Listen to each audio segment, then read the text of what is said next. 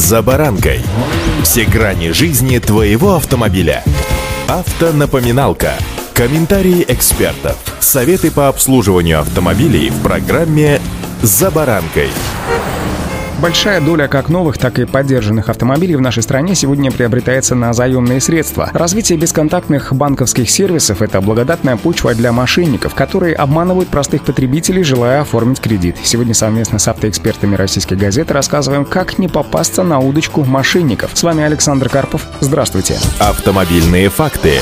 Мошенники теперь привлекают в свои схемы сотрудников, работавших в колл-центрах настоящих банков. У них хорошо поставленный голос, они на зубок знают все методы общения с клиентом. Иногда достаточно не подговаривать к соучастию реального человека, а записать несколько разговоров на автоответчик, а затем скомпоновать то, что нужно. Бывает, что злоумышленники вербуют и действующих служащих банков, которые имеют доступ к персональной информации клиента, в том числе и недавно обращавшихся за кредитами. Реальная история с клиентом одного из крупных российских банков. Мужчина, имевший заработную плату в банке, обратился за кредитом онлайн и получил одобрение. Деньги поступили на его счет. Ходить, как вы сами понимаете, никуда не пришлось, поскольку все операции совершались в мобильном приложении. Через несколько дней ему позвонила девушка, представившая сотрудников банка, уточнила, все ли у него хорошо с полученной услугой, не остались ли у клиентов вопросы по кредиту. Затем она предложила одобрить сделку по телефону. Зачитав паспортные данные, попросила произнести «согласен», якобы для того, чтобы оформить их в картотеку. После этого попросила назвать четыре цифры, которые придут на телефон по СМС. Именно здесь мужчина, будучи подкованным, насторожился. Девушка же, в свою очередь, поспешила попрощаться. Никто из них друг друга друга больше не слышал. Помните, представители банка никогда не будут просить вас назвать смс-код или различные цифры с обратной стороны карты. Однако преимущественное онлайн-общение с банком усыпляет бдительность клиента, особенно если звонящий называет все его персональные данные и знает о том, что он недавно оформлял кредит. Автомобильные факты.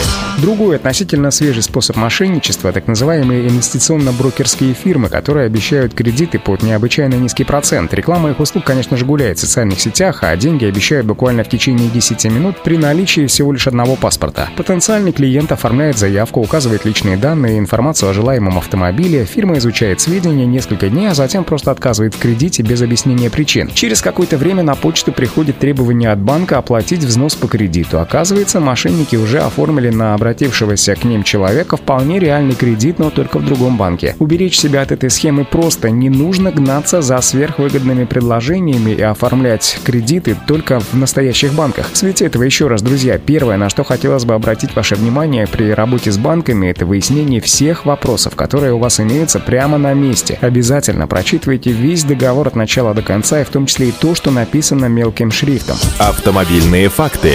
Пока же напомню, что госпрограммы по стимулированию спроса на автомобили российского производства продлили еще на один год, то есть на следующий год. Госпрограммы должны помочь реализовать минимум 200 тысяч новых легковых автомобилей российского производства. При этом с начала текущего года было продано уже более 120 тысяч автомобилей. В настоящее время спрос российский авторынок Минпромторг стимулирует программами льготного автокредитования «Первый» или «Семейный автомобиль», а также программами льготного лизинга «Русский тягач» или «Свое дело». Помимо этого доступна и программа «Доступная аренда» для развития сервиса каршеринга. Между тем, максимальная стоимость автомобилей, напомню, была увеличена до полутора миллионов рублей. Кроме того, с середины лета изменился еще и порядок выдачи субсидий по льготному автокредитованию кредитованию. Теперь данный вид кредитования доступен семьям с одним и более детей, а также работникам государственных медучреждений и покупателям электромобилей. Кроме того, скидку в размере 10% на стоимость нового автомобиля можно получить при сдаче имеющегося более трех лет в собственности автомобиля возрастом не младше 6 лет по программе Trade-in.